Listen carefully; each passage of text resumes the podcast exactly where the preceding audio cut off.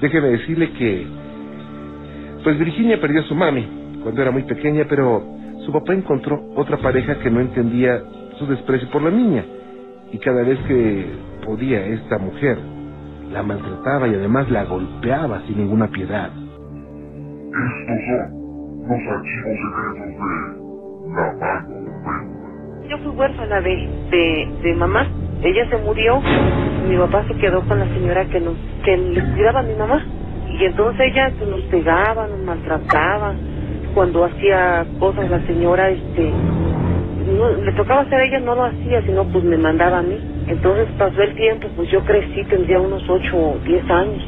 La, la señora, el día de muertos hacía muchos tamales, pero los hacía ella y los cocía yo. Entonces, pues como no nos daba de comer, yo me robaba los tamales los difuntos, pues, del, los iban a poner en la mesa. Entonces, como yo me los robaba y tomaba café, me, dieron ganas de ir al baño.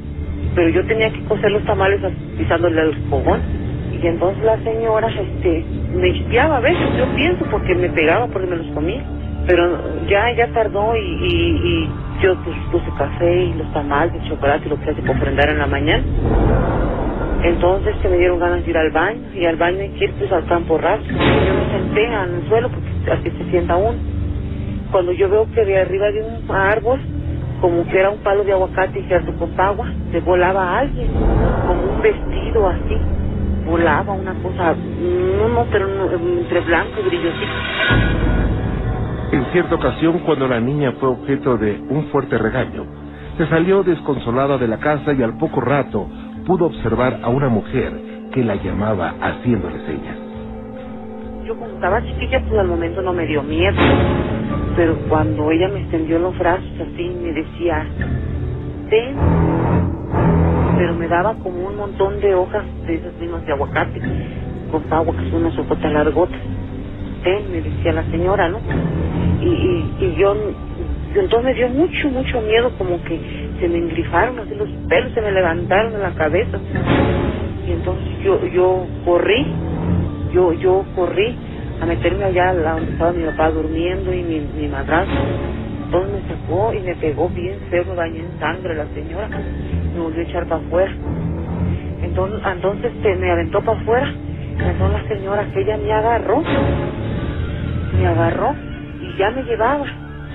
Era un, una señora alta, así, y este, y, y estaba un palo de lima, entonces me pesco al palo de lima, este, y no, y no me lleva, ¿no? Pero como yo la sentí como algo frío en mi cuerpo, como cuando me agarró, como algo frío, ya amaneció, yo pues mi papá ya me había pegado, me había bañado en sangre, entonces yo fui con mi abuela, teníamos mi abuela en un ranchito cerca le, le empecé a platicar a mi abuela, ¿usted cree que pasa esto, lo otro, así, no? Mi abuela era tu mamá, porque de todo lo que ustedes sufren. Y bueno, un hijo es lo más preciado por una madre. Y no es extraño que su espíritu se haya hecho presente, porque el remordimiento de haber dejado a su hija tal vez no la deja trascender a otro plano de existencia. Se piensa que el amor entre padres e hijos es tan fuerte que llega a traspasar las mismas fronteras de la muerte. Tengo mucho más para usted. Vámonos a la delegación Gustavo Madero. Doña Lupita, ¿cómo le va? Buenas noches. Bienvenida, buenas noches. Muchas gracias, este, la felicito por su programa. Muy amable, Y gracias. nosotros este, lo escuchamos. Y mi hija en el camino se viene escuchando, en el camino del trabajo. Ah, muy bien, ¿cómo se llama? Bueno, le mandamos un Janet- saludo para ella. Para... Janet Ramírez. Ok, ¿me puede hablar un poquito más alto? Sí, Janet Ramírez. Eso. Sí. Es que se- como que se nos va el sonido. Bueno, mire, Sí. yo le quería platicar De que el domingo, hace ocho días este domingo, Sí, nos pasó algo pues feo, ¿no? sí. Lo que pasa es que yo tengo una sobrina que más o menos, cuando ella estaba en la secundaria, hace año y medio, Sí. este, dice ella que con sus amigas un día fueron a una casa de ellas. Entonces, este, que en esa casa yo creo que hacían, yo creo cosas malas, porque ella después nos platicó que llegó a esa casa con esa amiga y que tenían una Biblia negra en una mesa y veladoras. Y como ellos se sacan este, la fotografía de, pues, de fin de curso, Sí. que esta chica tenía este la fotografía con alfileres o con este ganchitos con sus compañeros. O sea, los tenía marcados con alfileres a algunos compañeros. Algo así, ajá. Entonces, en esa misma semana, a ella le aventaron en su mochila un gato. Y entonces ella se espantó mucho. Y entonces, de ahí para acá, ella tuvo luego a veces, pues tuvo así como muchos, en, como le diría, accidentes. Si no se caía, este se rompió una mano una vez, se quemó la otra mano. O sea, como que tenía mala, como que trajo mala suerte. Ajá, ajá. Todavía ahora que hubo la contingencia de, de la esta influenza, Ajá. se cayó en el baño, iba al baño a lavarse las manos y se cayó y se golpeó en la frente. Entonces ya me espanté mucho y ya, pues también me la llevé al hospital. Bueno, en esa siguiente semana llegó un, un sobrino de Estados Unidos y estábamos conviviendo en la noche. Entonces empezamos a platicar aquí en la casa, así de espantos y de lo que veíamos, ¿no? Que hemos visto programas y cosas así. Ok, Lupita, Sí. ¿me permite hacer una pausa? Nosotros. Ajá, y sí le iba diciendo, y llegó este sobrino y empezamos a platicar de las cosas que, pues que, o sea, que suceden, ¿no? Que aquí han pasado algunas cosas, pero no feas. Y entonces, este, mi, mi sobrina se acerca y me dice, ay tía, dice que hay que creer, dice que hay alguien que a mí me llama y me está molesto y moleste. Ujú. Le digo, ¿quién, hija? Dice, pues no sé, dice, me llaman por mi nombre y como aquí en, en el patio tenemos dobles escaleras que suben hasta allá a la azotehuela, me dice, cuando me llaman por mi nombre, dice, yo volteo bien espantada, dice, y veo hasta arriba de las escaleras a un ser de blanco, con los ojos muy rojos y de pelo negro largo. Dice, y a mí me da mucho miedo, dice, yo no sé qué sea. Le digo, ay, mi hija, le digo, pues es que eso no es bueno. Le digo, ¿hiciste algo? ¿O ahí te jugaste o algo? Me dice, no, tía, dice, no he hecho nada. Dice, luego estoy en la cocina y igual oigo que me llaman y volteo, dice, y como que veo a esa persona en la cocina, en las sillas, meciendo los pies. Sí, a mí me da mucho miedo. Entonces, como yo tengo una cruz de Querétaro, que es para ahuyentar y alejar todas las cosas malas, Ujú. le dije, mija, te voy a dar mi cruz de Querétaro y la vas a tener tú. Y cuando sientas que algo malo te llega o que te molesta, tú mándaselo a la cruz de Querétaro.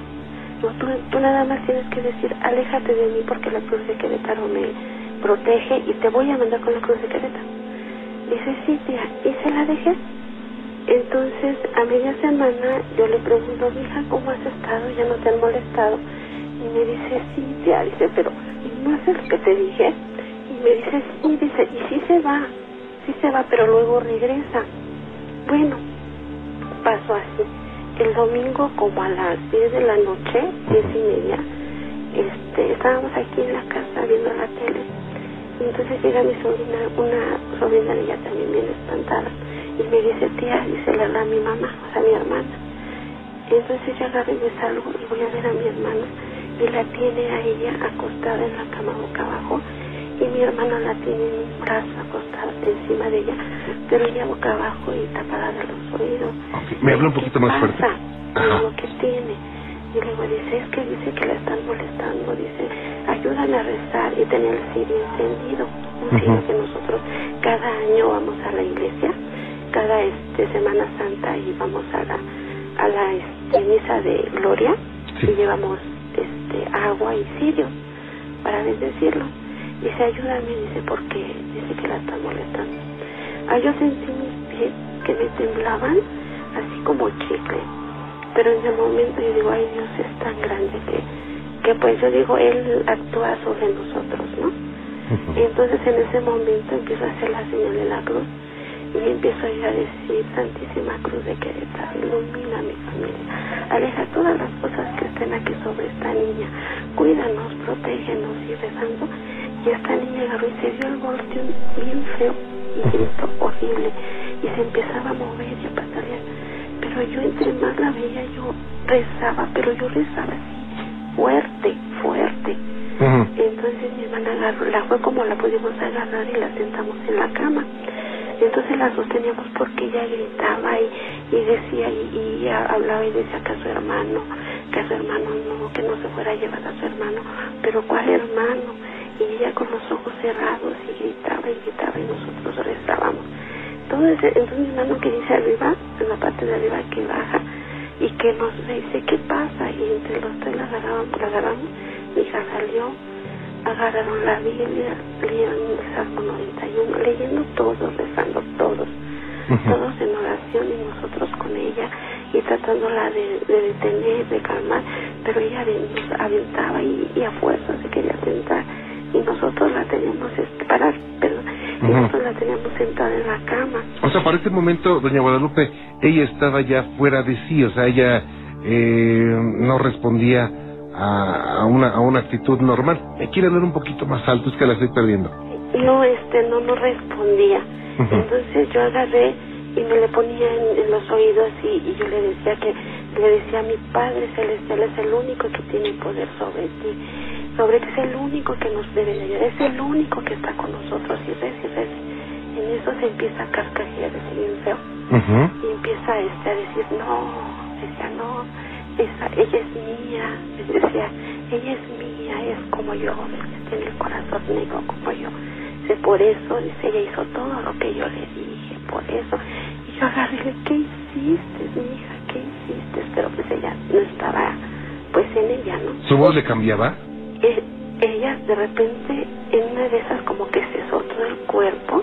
Sí. Pero hablaba como lenguas, como que unas palabras en diferente lengua. Okay. No le entendí y ya después decía este que ella que se la iba a llevar y ella es mía y me la voy a llevar y me la voy a llevar y le decía no ella no es tuya es de mi padre es de mi padre de mi señor nadie más que él es el único dueño de nosotros y así estuvimos o sea fue mucho mucho mucho tiempo lo que el tiempo que estuvimos ahí con ella orando rezando y pues todos bien asustados y, y, y, tratándola de sacar y no podíamos tenía sus ojos cerrados y yo se los quería abrir y no podía y medio se los di como medio verdosos feos sí. entonces este ya después de eso este ella decía que su hermano que su hermano que no que dejaran a su hermano que no le iban a hacer nada que no le hicieran nada.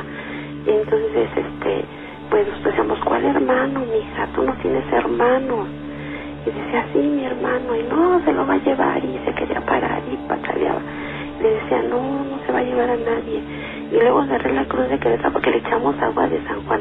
Tenemos uh -huh. agua bendita de San Juan que cada año vamos. Uh -huh. este le echamos agua de San Juan de los lagos le, le pusimos este un un escapulario le pusimos el el rosario y no quería que se lo pusiéramos se resistía pero se lo logramos poner pero ni así volvía ella. Uh -huh. entonces este le ponía yo el, la cruz de Querétaro en su boca y me la escupía. Y se la quitaba y, y se reía muy feo. Entonces nos dieron como a las once y media doce de la noche y que llega su papá y al vernos a todos dice ¿qué? dice ¿qué es lo que tiene? ¿qué es lo que pasa? pues es que mira y agarra y me dice quítense, quítense nos dijo a nosotros y que la acuesta en la cama Uh -huh. la trató de no de que no se moviera y que la agarra cachetadas pero fuertes y mi hermana no déjala dice déjala dice mi hermano no déjalo déjalo a él porque él sintió yo creo que llegó y al verla le dio mucho coraje y agarró y le daba sus cachetadas en la cara y le daba cachetadas. ¿qué tienes? despierta. Y le gritaba. Y decía no y igual que su hermano. Dice tú no tienes ningún hermano. Despierta. ¿quién eres? dice nada más estamos tú y yo. Y puras cachetadas y cachetadas y cachetadas pero fuertes. Y entonces cuando ella empezó a regresar cuando ella empezó a, se empezó a tapar la cara de esquivar los golpes dijo ya ya, ya, ya, ya está volviendo porque ya está sintiendo los golpes. Ajá. Entonces este pues ya se levantó toda desmayada así como desguanzada y todo. Y ya volvió en sí. Y nosotros ya después pues la dejamos descansar y le decíamos sí, qué había pasado. Dice es que otra vez este, este, este se me está molestando hija pero qué hiciste si hiciste algo porque no es muy lógico que esto te pase no dice no dice yo no he hecho nada dice de veras dice no he hecho nada Entonces, este, a otro día, mi hermana se la llevó a la iglesia y la vio el padre y le dijo, oye, dice, tú estás jugando con el diablo, ¿verdad? O algo así. Y pues ella nada más le dio risa, dice que no. Dice, porque tú traes a alguien atrás de ti. Dice, pero ¿sabes qué? Dice, no hagas caso, dice, no te sugestiones. Dice, cuando pase eso, pídele mucho a Dios que te ayude, que te quite todo esto que, que te está molestando. Dice, y poco a poco se te va a ir quitando. Entonces hay una señora que mi hermana la llevó a hacer una limpia. Ya la había llevado anteriormente y esa señora le había dicho que tenía alguien atrás de ella. Entonces le mandó a hacer algunas cosas, de veladoras y baños y ya estaba bien. Y le dijo que leía la Biblia del Salmo 91 pero yo creo que ella dejó de hacerlo o no hizo, ya no siguió yendo, que nosotros pensamos que a lo mejor esto volvió con más fuerza. Entonces ese mismo lunes lo llevó mi hermana con esa señora y le dijo, dice, es que tú dejaste de venir, dice, no viniste a verme, dice, por eso te pasó eso. Entonces, este, le dijo la señora a mi hermana, mire, dice, hay que tener mucho cuidado, Dice, porque ahorita con lo del apocalipsis que anda y que de los soldados negros que andan buscando adeptos, dice, agarran a la gente más sensible. Dice, ella tiene luz, tiene una luz buena. Dice, pero tiene, este, no ha tenido suerte para juntarse con gente igual buena. Ella tiene muchas, muchas envidias a su alrededor. Ajá, y ella fácilmente la pueden jalar Dice, así es de que dice, ella necesita hacer mucha oración para que esto se le pueda retirar. Entonces, este, el domingo, ella le dijo que juntara tres aguas de diferentes iglesias de santos y que limpiara su casa con sosa o clarasol. Y ya bien limpiada, que regara el agua lavada, que se limpiara todo. Y este domingo, que es ocho días, este, como le iba diciendo, este domingo, este, trajimos, trajeron mis hermanas al padre y me hicieron la casa. Un poquito más alto, sí. Adelante. Este, se bendijo la casa este, este domingo, perdón. Y parece que, este, ya es un poquito se siente Nosotros somos muy católicos. Este, desde chicos mi mamá nos ha enseñado siempre, pues, en confiar en Dios y, y nosotros vamos a misa cada ocho días, o sea, no faltamos. Mi mamá es una de las personas que debería de verla, tiene muchos, este, ella es devota de muchos santos, y ella se la pasa, haga de cuenta, rezando día y noche, haciendo sus oraciones, rezando rosarios, nos enseña que a rezar y este, los rosarios en familia, o sea, mientras, es que ella ahorita salió, en lo que ella se fue, fue cuando sucedió esto, porque mientras ella ha estado en la casa, pues nunca se había este, pasado nada de esto, nunca pensamos que nos fuera a suceder esto. Nosotros, yo a ella le dije, oye, hija, ¿y cómo fue? que ¿Cómo te pasó esto? ¿Qué pasó? Me dice, no, y es que el domingo, ese mismo domingo que le pasó eso, ella estaba en la cocina haciendo unos hot cakes. Y entonces le tocaron la ventana de la calle y hay otra puerta que da al patio están casi las dos así entre esquinas. Nos asomó a la puerta de la calle para ver si alguien tocaba y dijo que no era nadie. Y entonces se asomó a la puerta a ver si había sido en la puerta y dice que se asomó y que no había nadie. Y al dar la vuelta dice que a ese ser vestido de blanco con el pelo largo, abriéndole así las manos, como tapándole el camino. Y entonces en eso fue cuando ella se echó a correr y se fue con su mamá que acaba de llegar de trabajar y que agarró y que la abrazó y que le dijo abrázame, abrázame porque tengo mucho miedo y ella empezó a decir no quiero ir, no quiero ir fue cuando empezó ella a estar mal. Y nosotros le preguntamos que qué que, era lo que veía, ¿no? Y decía que veía un ser de negro, ya negro, igual con sus ojos así feos y que traía un niño en brazos y que decía que era su hermano y que se le iba a llevar y que se le iba a llevar, porque ella cuando decía que no se llevara a su hermano, ella decía, no te lleves a mi hermano, llévame a mí, a mi hermano, pero era una cosa fea, don Juan fea, fea. Nadie, nadie ha visto este ser más que ella, ¿verdad? Nadie, no, nadie más que ella. Entonces, al siguiente día, pues sí, no dormimos en la noche porque todos los que estábamos ahí, pues, mire, yo no sentí miedo. Yo no, yo no tengo miedo ni sentí miedo porque antes le doy gracias a Dios que me dio, que a lo mejor mi hermano se derrumbó porque ella le digo, este, le digo, tú tienes carácter fuerte. Digo, ¿por qué te quedaste? Y es que yo lo siento que pues su hija, ¿no? Se derrumbó y dice, es que yo no me podía levantar. Dice, porque haz de cuenta que yo tenía una lápida encima de mí, dice, pesada. Y digo, ay, no.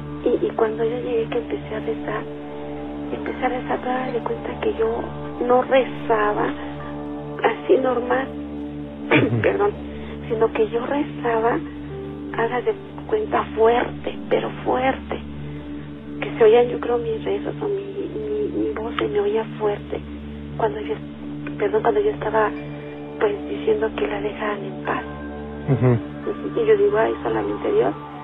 Él, yo creo que Dios actuó en mí porque no sé cómo ahora lo recuerdo y, y le juro que yo no sé cómo aguantamos tantas cosas. Entonces yo hablaba para a ver si podía haber una ayuda para esta niña porque ya no de veras nosotros ya no quisiéramos volver a pasar por esto. Después del domingo no ha pasado nada. No. Ok. Bueno, yo le voy a adelantar algo. Sí. Esto eh, obviamente tiene una un, un origen, un fundamento. Por algo se presentó. Digo, tampoco voy a decirle que, que esta jovencita hizo alguna cosa. O sea, no lo sé. Esto puede llegar porque hizo algo o porque tuvo un susto muy fuerte o alguien la le, asustó tanto lo suficiente, no sé, aquellas personas que, que fue a, a donde fue, que tenían una Biblia negra y no sé si le dijeron algo y él les tiene mucho miedo, eh, no sé, pueden ser varias varias causas, eh, pero esto hay que analizarlo desde, veo desde el punto médico, Sí. hay que descartar cualquier situación médica y después la, la espiritual. ¿Sabe qué? Eh, permítame tantito, voy a comunicarle con Gina y le vamos Sí. a comunicar con nuestro Soham. Sí. Vamos a seguir esto hasta hasta que esté bien. Ay, gracias, Juan Ramón, se lo agradezco mucho. No tiene de qué, estamos y para servirle. felicito eh, por su gran programa. Felicidades. Y muchas gracias por haberme marcado. No, al contrario, y además, eh, no dejen que la niña duerma o que la jovencita duerma a oscuras completamente. Eh, hagan oración, no precisamente retándola. No, hacer oración. Sí, nosotros hacemos, ah, o sea, como dice, ¿no? Nos acostamos haciendo oración y nos, des- nos despertamos haciendo oración. Este, eh, es muy importante también, eh, si todo está bien, no le estén recordando, oye, ¿y por qué pasó esto? Fíjate que No, sacaste ya la no, no, le hemos, no le hemos dicho nada. Ajá, Nada, nada. Inclusive ya lo estoy platicando, pero ella no sabe. ok. Ahora, eh, ella tuvo algunos cambios, por ejemplo, no recuerda usted si tenía un aliento fétido. Pues mire, yo estaba con ella y no, ¿eh? No. No. Eh, ¿Se le inflamó el estómago? No. Ok. Eh, ¿La garganta se le inflamó? Pues yo la, no, yo la No. oía, yo la oía gritar, nada más gritaba. ¿En su entorno había frío o no lo recuerda? No recuerdo. ¿Un olor fétido cerca de ella, No, como a coladera? no. Bueno, entonces permítame un segundito. Sí. Puede ser una situación, digo, después de que se hagan algunas pruebitas, eh, yo creo que puede ser una situación que viene de alguna sugestión, ¿eh? Sí. Permítame un segundito. Sí, gracias. No se me vaya, ¿eh? Hola, muy bien. Bienvenida. Gracias por estar con nosotros. Gracias a ti por darme la oportunidad de comunicarme contigo. Muy amable. y Estamos para servirte. Sí, mira, lo que pasa es que hace tiempo, bueno, no tiene mucho tiempo realmente, yo acabo de llegar a vivir al DF, soy de Puebla, me casé, Sí. este, y mi marido me, bueno, me contaba que aquí en su casa, este, pasaban cosas, que, este, él cayó en un tiempo en una depresión muy fuerte, y siento Ajá. que esto es lo que ocasionó que hubiera como ciertas presencias o, o que abriera algo él. Ah, Ok, Deli, ¿le bajas un poquito tu radio? Ah, ok. Así es que tu esposo vivía desde antes de casarse contigo en ese lugar. Así es. Y él entró en una depresión que no comprende por qué fue. Bueno, de hecho sí comprende por qué fue, pero Ah, ok. este estuvo seis meses así Ah, ok. Y en ese tiempo, en donde él, en el cuarto donde él dormía, decía que sentía algo y que le entraba así como muchísimo miedo y a veces cuando él despertaba, este, despertaba arañado de la espalda y del cuello. Ah, ok. Entonces a mí me contaba todo esto, pero yo nunca le creí realmente. Sí. Cuando yo empecé a venir y empecé a quedarme acá en el departamento, este, yo también empecé a sentir como que, que alguien nos veía o que alguien estaba aquí con nosotros. Este, en alguna ocasión ya íbamos de salida y él prendió la luz, que fue lo primero que nos pasó. Prendió la luz y se la apagaron. Entonces los dos quedamos así como que, ay, ¿qué pasa, no? Y él dijo, ya ves, yo te dije.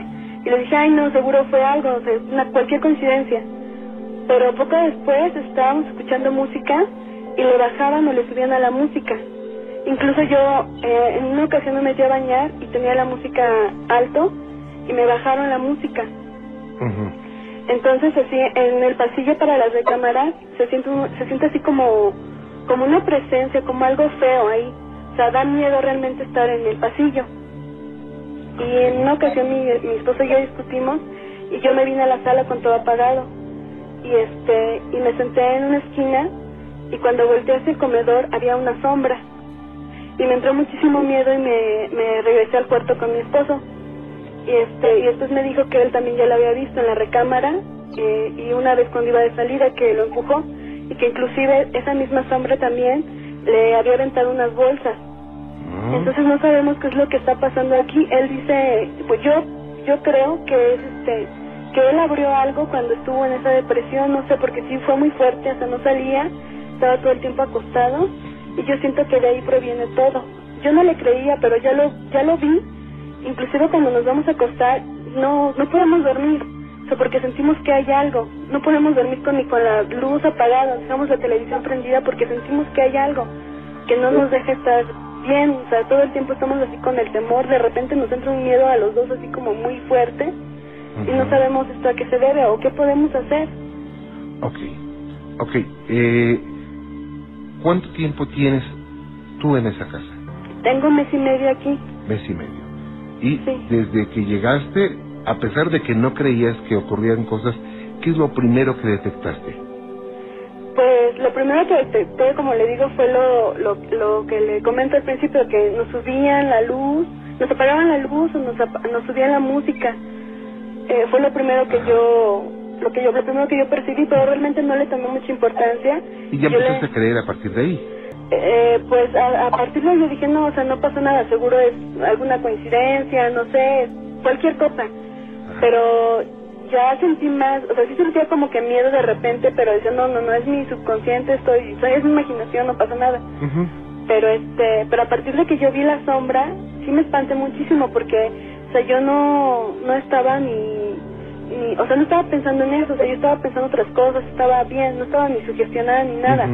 Y de repente, pues sí, este, vi la sombra y sí me espanté mucho. La sombra que hizo, digo, tú la viste de reojo seguramente, no la viste de Sí, frente. me paré inmediato porque sí sentí, me entró un miedo, sentí Ajá. como toda la piel de mi cuerpo se puso chinita, chinita. Y de hecho no me estaba viendo a mí, es la, es como la sombra de un hombre, Ajá, este, y estaba viendo hacia, hacia la azotehuela, sí, no me estaba viendo a mí. ok. Bueno, esto vamos a verlo desde el punto de vista de, de cierta lógica que existe en, ese tipo de casos. Digo cierta lógica porque influyen eh, factores de sugestión, influyen otros factores.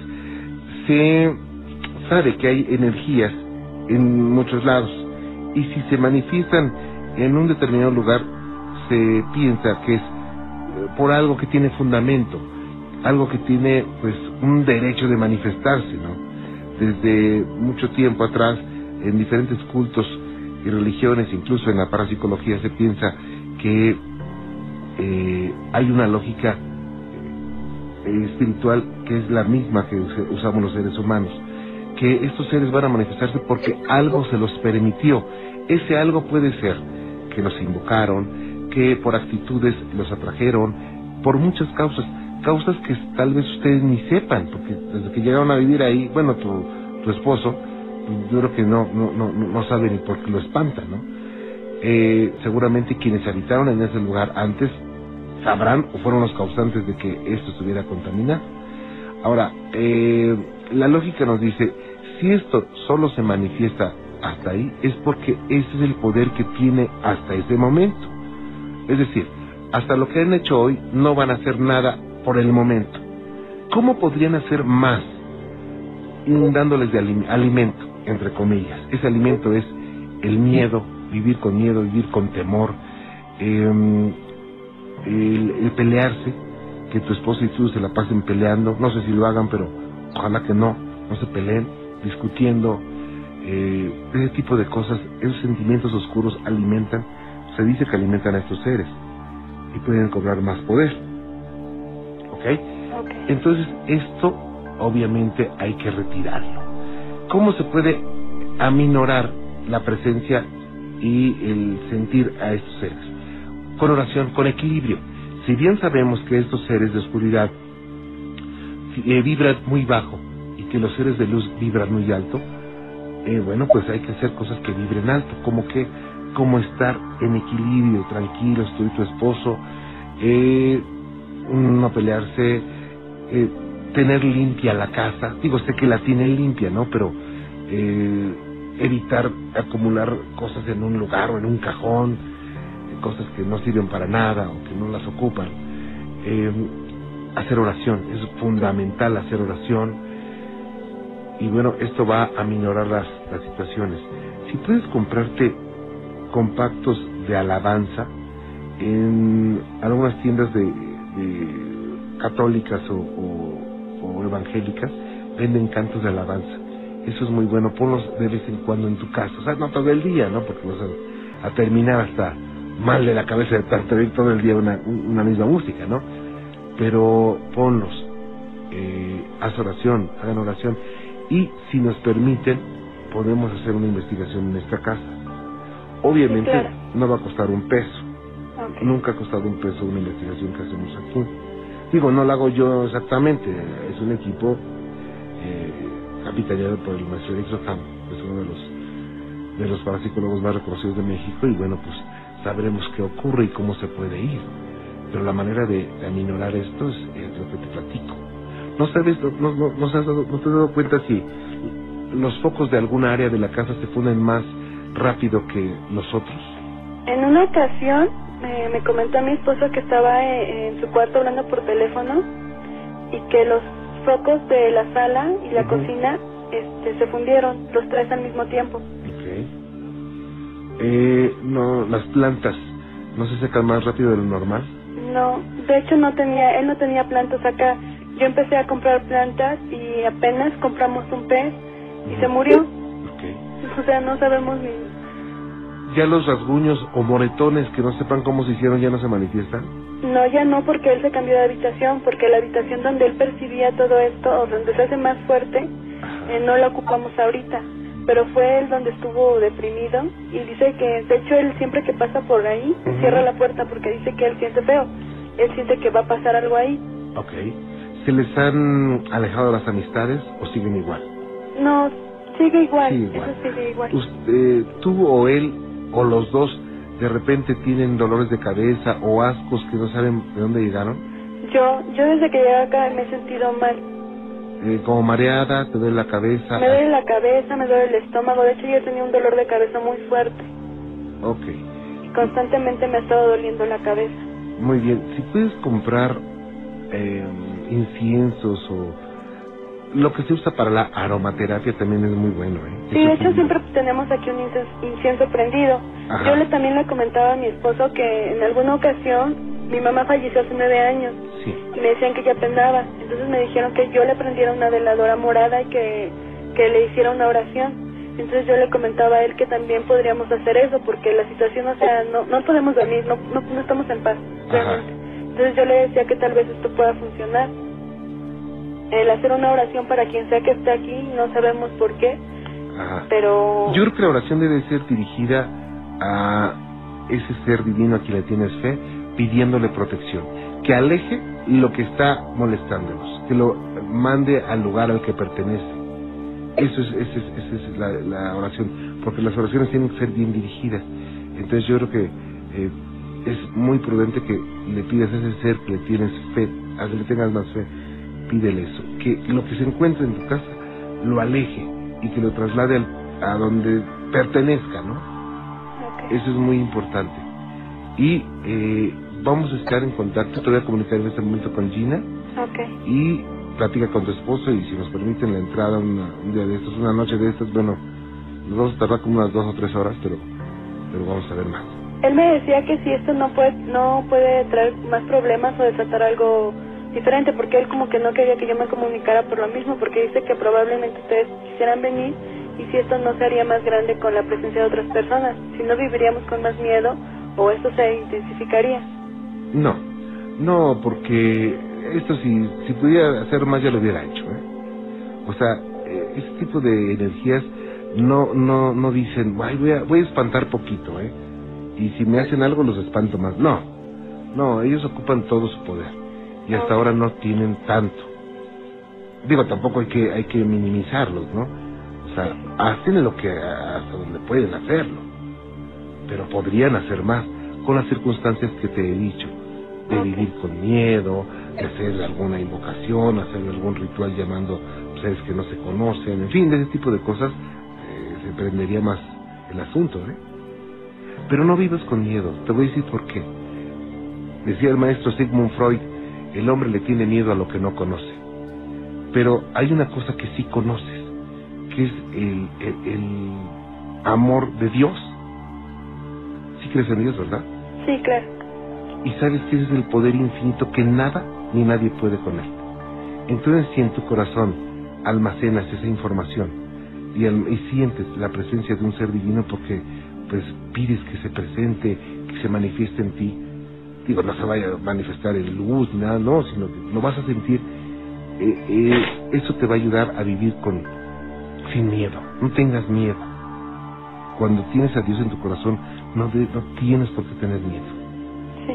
¿Ok? No los retes, no retes a nadie tampoco, pero eh, vive con Dios en el corazón y no va a pasar nada, te lo juro.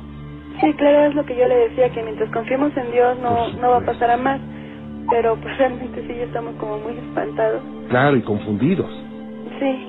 Claro, y ustedes son presa fácil para que les digan, sí, ustedes tienen a fulano de tal que murió en tal lado, y si no le hacen 20 misas eh, a tres mil pesos, no se va a ir, les va a molestar. O sea, ustedes nada más hagan oración, ¿eh?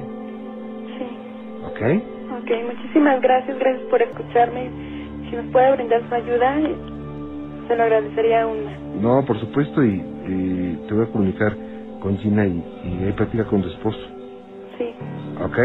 Gracias, Juan Ramón. Cuídate mucho, que Dios te bendiga y no te olvides de la oración, es bien importante. Gracias. Ándale, pues gracias. Hasta luego, buenas noches. Y bueno, pues tengo mucho más para usted, gracias. Eh, eh, gracias por sus correos electrónicos, ¿eh? Muy, muy amables. Y bueno, déjenme decirles que Guadalupe tuvo su primer trabajo, pero mientras estaba laborando le pasaron cosas muy extrañas que le recortaron los momentos, eh, le recordaron los momentos de su vida en los que ha tenido aproximaciones con el mundo sobrenatural. Estos son los archivos secretos de La Mano Peluda. Eso que me pasó hace 10 años, estaba trabajando en la cafetería, había una cocinera que decían que daba malas vibras. En esa ocasión, en un mueble de madera que teníamos en refractario donde mandábamos hacer los pasteles, hay cuenta que la sala donde hacen, donde guisaban ellas estaba, pues que será metro, metro y medio de distancia. Ella estaba ahí recargada y al momento de que yo pasé por atrás de ella, entre ella y el refractario, se estrelló. Ahora, o sea, otra cosa que me sucedió hace poco, hace un año precisamente, me vinieron a avisar que mi, mi abuelita había fallecido pues estaba, este, me iré, no me iré, mi esposo trabaja, estaba trabajando, traía mucho pesar de no poderme ir inmediatamente a Monterrey. Me acosté, me, puse de lado y sentí a alguien a, los pies de mi cama que me veía. No quería voltear porque tenía miedo y que no sé qué vaya a ver. Entonces al momento de que me estiro, ve que caen monedas de mi bolsa. Entonces cuando así me, me levanto la carrera frente a la luz, no ve nada, dije, ¿qué pasó? No me dio miedo, sino que sí sentí que alguien estaba viéndome. No sé si fue por lo mismo de que ese mismo día falleció él y yo tenía mucho tristeza y pesar de no poder irme a ver. Entre muchas de las experiencias terroríficas que Guadalupe ha vivido, destaca la vez en que sus hermanos eh, tuvieron la presencia de un hombre que surgió de la nada y luego se esfumó. La otra más así que, ahora sí que la que sí me dio más pánico de todas fue en Monterrey precisamente, en la casa de mi mamá. Mi hermana decía que se le subía un gato encima, que le abría, abría los hocico y como queriendo la morder y que es escandalosa. Miedosa que es. Pues así pasó. Entonces cuando yo tuve mi primer niña, yo estaba acostada al lado y sentí algo encima de mí que me enterraba las uñas, como que abría el hocico